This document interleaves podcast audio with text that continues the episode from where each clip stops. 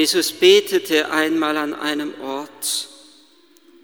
Als er das Gebet beendet hatte, sagte einer seiner Jünger zu ihm, Herr, lehre uns beten, wie auch Johannes seine Jünger beten gelehrt hat. Da sagte er zu ihnen, wenn ihr betet, so sprecht, Vater, geheiligt werde dein Name, dein Reich komme. Gib uns täglich das Brot, das wir brauchen, und erlass uns unsere Sünden. Denn auch wir erlassen jedem, was er uns schuldig ist, und führe uns nicht in Versuchung.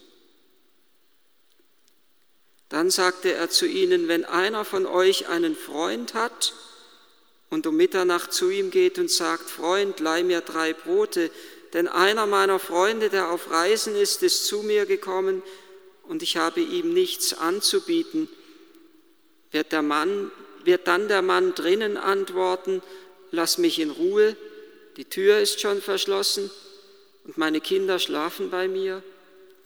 Ich kann nicht aufstehen und dir etwas geben. Ich sage euch, wenn er schon nicht deswegen aufsteht und ihm etwas gibt, weil er sein Freund ist, so wird er doch wegen seiner Zudringlichkeit aufstehen und ihm geben, was er braucht. Darum sage ich euch, bittet und es wird euch gegeben, sucht und ihr werdet finden, klopft an und es wird euch geöffnet. Denn wer bittet, der empfängt, wer sucht, der findet, wer anklopft, dem wird geöffnet. Oder welcher Vater unter euch, den der Sohn um einen Fisch bittet, gibt ihm statt eines Fisches eine Schlange oder einen Skorpion, wenn er um ein Ei bittet? Wenn nun ihr, die ihr böse seid, euren Kindern gute Gaben zu geben wisst, wie viel mehr wird der Vater im Himmel den Heiligen Geist denen geben, die ihn darum bitten. Es ist vielleicht ein wenig provozierend, wenn ich sage, im heutigen Evangelium geht es nicht ums Gebet. Natürlich geht es irgendwie ums Gebet, aber es geht um weit mehr als nur ums Gebet. Ja, es geht mehr, ums, mehr als nur ums Gebet, selbst dann, wenn der heilige Lukas, von dem wir dieses Evangelium gehört haben, der große Theologe des Gebetes ist. Der heilige Lukas ist derjenige, der uns Jesus immer als den Beter vor Augen stellt. Wenn wir das Lukas-Evangelium lesen, dann betet Jesus bei der Taufe, bei seiner Taufe am Jordan. Jesus betet bei seiner Verklärung. Jesus betet eine ganze Nacht lang vor der Erwählung der Jünger. Ja, Jesus betet sogar in dem Moment, wo er seine Jünger fragt, für wen haltet ihr mich?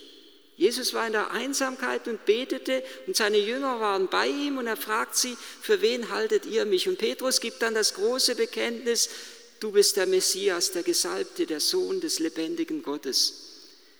Jesus hat für seine Jünger gebetet, davon bin ich überzeugt, dass sie zur richtigen Erkenntnis kommen. Und nur in dieser Atmosphäre des Gebetes konnte Petrus Jesus als den Sohn Gottes, als den Gesalbten, als den Messias erkennen. Jesus betet für seine Jünger. Jesus betet immer wieder. Er betet auch in seinem Leiden. Nach dem Zeugnis des Lukasevangeliums ruft Jesus in seinem Leiden dreimal den Vater an. So wie er hier uns lehrt, Vater zu sagen, so betet er selber. Vater, wenn es möglich ist, lass diesen Kelch an mir vorübergehen. Vater, rechne ihnen diese Sünde nicht an.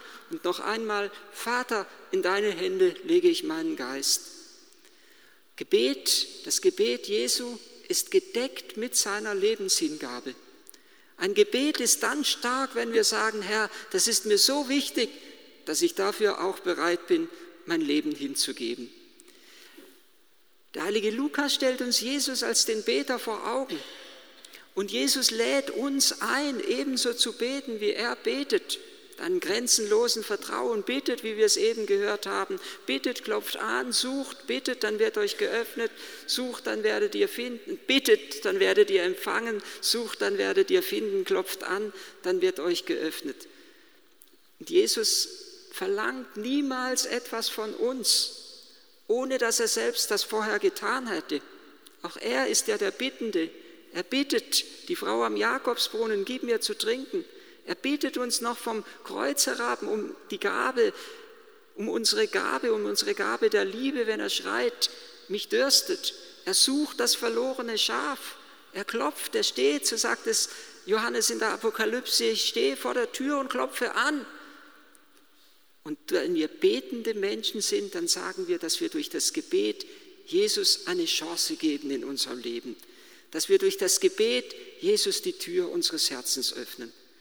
Und der Evangelist Lukas unterstreicht die Wirksamkeit, die Wichtigkeit und Wirksamkeit des Gebetes dadurch, dass Jesus ja zwei große Gleichnisse erzählt, wo er uns geradezu mahnt, eindringlich ohne Unterlass zu beten, so wie hier das eine, das wir eben gehört haben, von dem Menschen, der zu seinem Freund geht um Mitternacht, ihn um ein Brot bittet, und wenn er schon nicht aufsteht, weil er sein Freund ist, dann wird er wenigstens der Zudringlichkeit wegen aufstehen. Also wenn der ohne Unterlass bittet und klopft und an die Tür hämmert, dann wird es dem anderen drin irgendwann zu dumm und er steht eben doch auf und gibt seinem Freund, was er will. Und noch ein zweites Gleichnis von dem ungerechten Richter, der sich um keinen Menschen schert, aber da kommt eine arme Witwe und immer wieder bittet sie ihn, ihm, bittet sie ihn, ihm ihr zu ihrem Recht zu verhelfen. Und dann sagt der Ungerechte, ich kümmere mich zwar um keinen Menschen, aber diese Frau, die bittet mich so ohne Unterlass, ich will ihr zu ihrem Recht verhelfen, sonst kommt sie am Ende noch und schlägt mich ins Gesicht. Die Zudringlichkeit ist es, die dieser Frau dann zu ihrem Recht verhilft.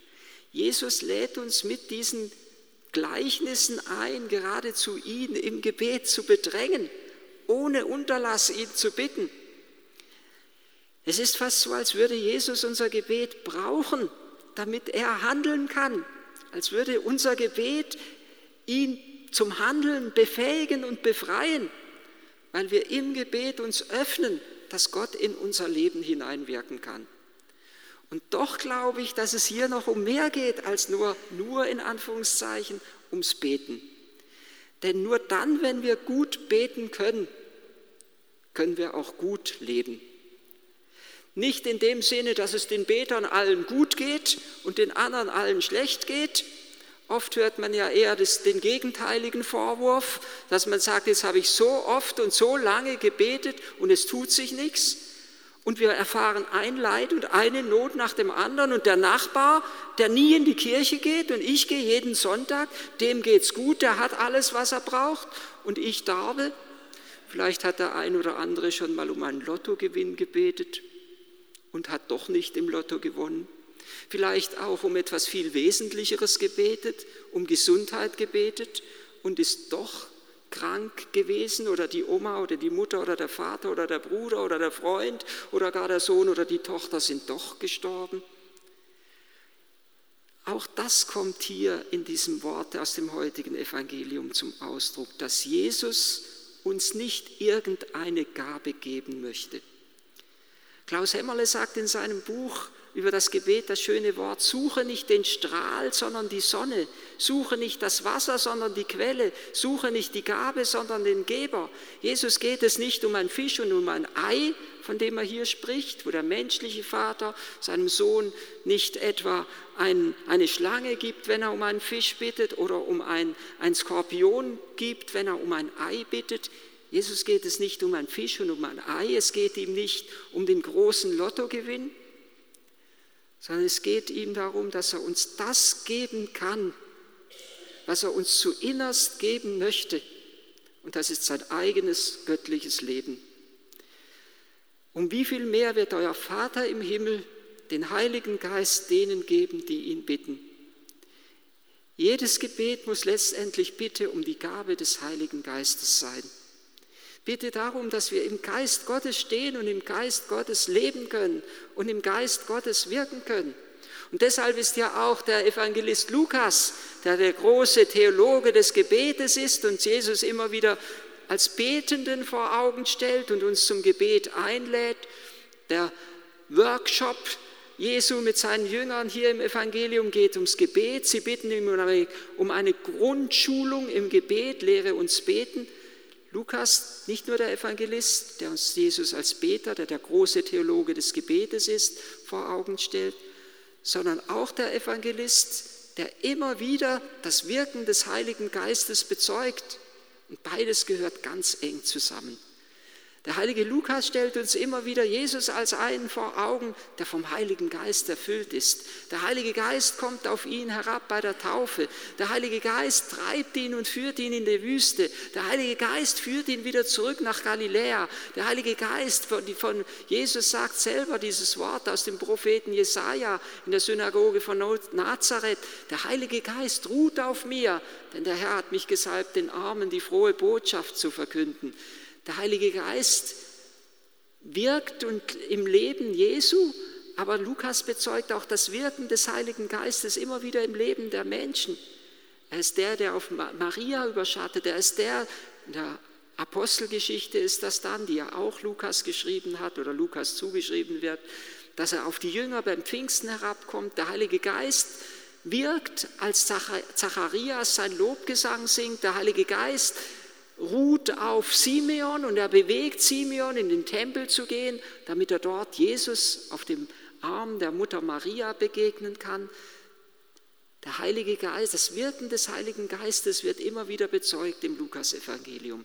Da, wo Menschen beten, da kann der Heilige Geist wirken. Es gibt einen inneren Zusammenhang. Und Gott möchte uns nicht so sehr geben als den Heiligen Geist. Nicht irgendetwas möchte er uns geben.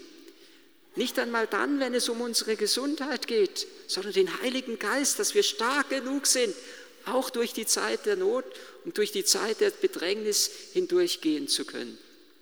Deshalb geht es hier beim Beten, beim Beten immer nicht nur ums Beten, sondern ums richtige Leben. Da, wo wir gut beten können, wo wir uns innerlich für Gott öffnen können, dann kann, Gott, Gott, da kann Gottes Geist in uns wirken. Und selbst das Vaterunser, das Jesus hier den Jüngern und uns zu beten lehrt, ist nicht einfach nur eine Gebetsformel. Jesus stellt, nimmt die Jünger im Vaterunser nicht einfach nur in ein Gebetsschema herein. Er nimmt sie nicht nur in eine Gebetsschule hinein, sondern das Vaterunser ist ein Lebensprogramm.